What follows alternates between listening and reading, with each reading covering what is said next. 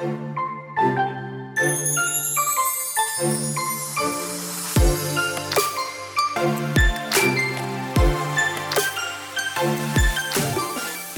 hola, bienvenida a The Wedding Chat.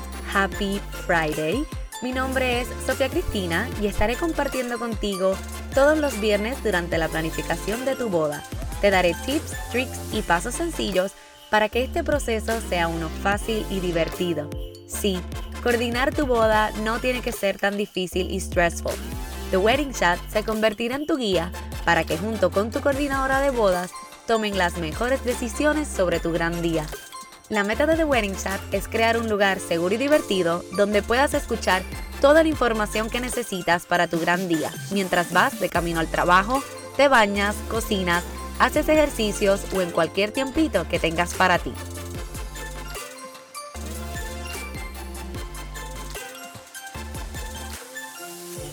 Hola, hola, bienvenida a The Wedding Chat, episodio número 11. Feliz viernes. Gracias por acompañarme y escucharme desde donde sea que estés. Esta semana andaba reflexionando sobre la presión y el estrés que nos ponemos nosotras mismas de ser perfectas y tener todo bajo control. Yo no sé ustedes, pero a mí me pasa que se me hace bien difícil a veces decir, you know what, let it go. Siendo una wedding and event planner, estoy acostumbrada a tener control y planificar hasta el más mínimo detalle, no solo de cada boda y evento, sino de mi vida también. Y wow, la bofetada que esta pandemia me ha dado es sobre exactamente eso mismo. No siempre podremos tener control de cada situación y no siempre saldrá todo exactamente como yo esperaba. Pero lo importante al fin de todo es cómo tú reaccionas a este tipo de situaciones. Y obviamente no creas que soy un robot, al menos un día a la semana desde que comenzó todo esto, no quiero ni levantarme de la cama. Pero no, tenemos que mantenernos enfocadas en nuestra meta y en todo lo positivo que tengamos alrededor. Para mí, brindarte contenido de valor es mi meta y hablar contigo sobre el proceso de planificación de tu boda es lo más positivo. Y lo más seguro es que si me estás escuchando, tu meta y lo positivo durante este tiempo es lograr coordinar tu boda con éxito. Así que te cuento que hoy vamos a hablar sobre las responsabilidades específicas de cada miembro de tu séquito. En el episodio pasado te ayudé a escoger quiénes serían parte de tu séquito.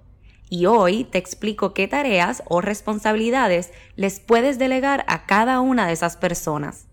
Comencemos con la madrina de honor, Maid of Honor, y o la dama de honor, Matron of Honor. Esta persona deberá ser tu mano derecha durante todo el proceso.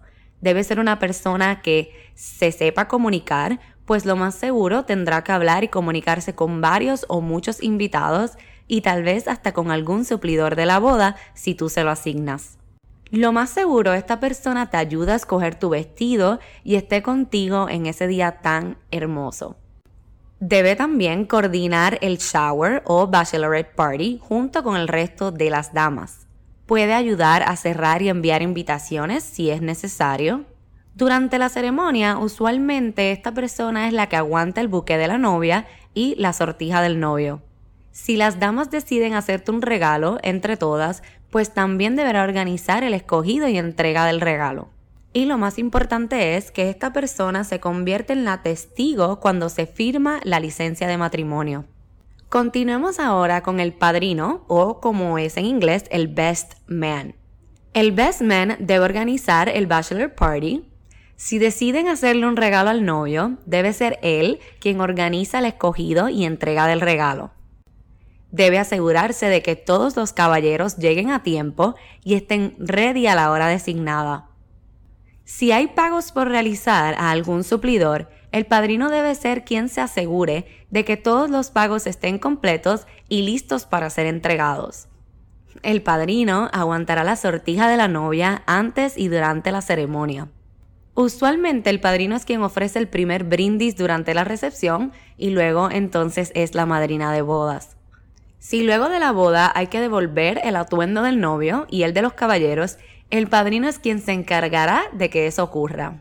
Y lo más importante, que al igual que la madrina, es que el padrino se convierte en el testigo a la hora de firmar la licencia de matrimonio.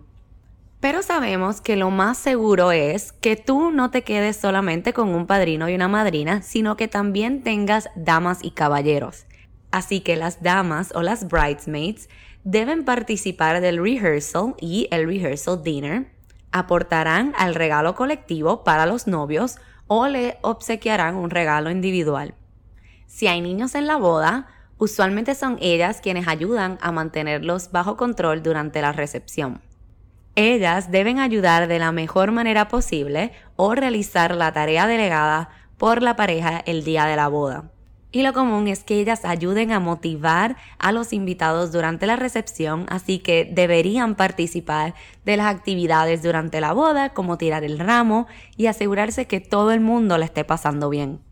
Los caballeros o groomsmen deben participar, al igual que las damas, del rehearsal y el rehearsal dinner. Ellos también aportarán al regalo colectivo para los novios o le obsequiarán un regalo individual. Si los novios le delegan alguna tarea, ellos deben ayudar de la mejor manera posible durante la boda. Deben participar de las actividades durante la boda, como cuando el novio tira la liga, y asegurarse que todo el mundo le esté pasando muy bien. Si hay invitados que necesitan direcciones de cómo llegar a la recepción, usualmente ellos son los indicados para esta tarea. Y lo más seguro es que ellos también ayuden a get the party going y sean los que deben sacar a todo el mundo a bailar a la pista. Ahora hablemos de los chiquitines que serán parte del séquito. Recuerda que decidir si habrá niños o no, it's up to you, pero si los incluirás, esto es lo que debes saber. Lo común es tener una flower girl, un ring bearer y o una junior bridesmaid. También puedes incluir train bearers y o homenajeados especiales. No tienes que incluir todos estos niños ni personas extra.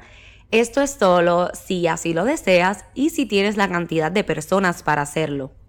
Una junior bridesmaid usualmente son chicas entre los 8 y 14 años de edad y sirven como una bridesmaid, lo único que no participan ni tienen la misma cantidad de responsabilidad que las bridesmaids adultas. Debes escoger qué actividades ella puede participar y cuáles tareas le puedes asignar. La hermosa Flower Girl usualmente tiene entre la edad de 3 a 7 años. Esta chica, o mejor dicho, estas chicas, porque puede ser más de una, casi siempre son familia de la novia o del novio. La tarea de ellas es llevar una canasta de pétalos y arrojarlos por el pasillo de la ceremonia antes que comience a caminar la novia. Hay veces que si el venue no permite que se arrojen pétalos al suelo, pues se les entrega una canasta de flores o un mini buque. La guapura del ring bearer también debe tener entre 3 a 7 años de edad. Él comienza a desfilar antes que la Flower Girl y lleva consigo los anillos en una cajita o almohada pequeña. Sabemos que las tortijas son bien costosas y no queremos que se pierdan antes de decir I do, Así que un truquito que hacemos es que el ring bear lleva la cajita vacía o lleva anillos de juguete y la madrina y padrino son los que realmente tienen los anillos. Así evitamos cualquier accidente con los anillos. Muchas veces nos topamos con que tienen más niños que quieren incorporar o algún varón más grande en edad y le asignamos la tarea de ser el train bearer o el policía del traje de la novia.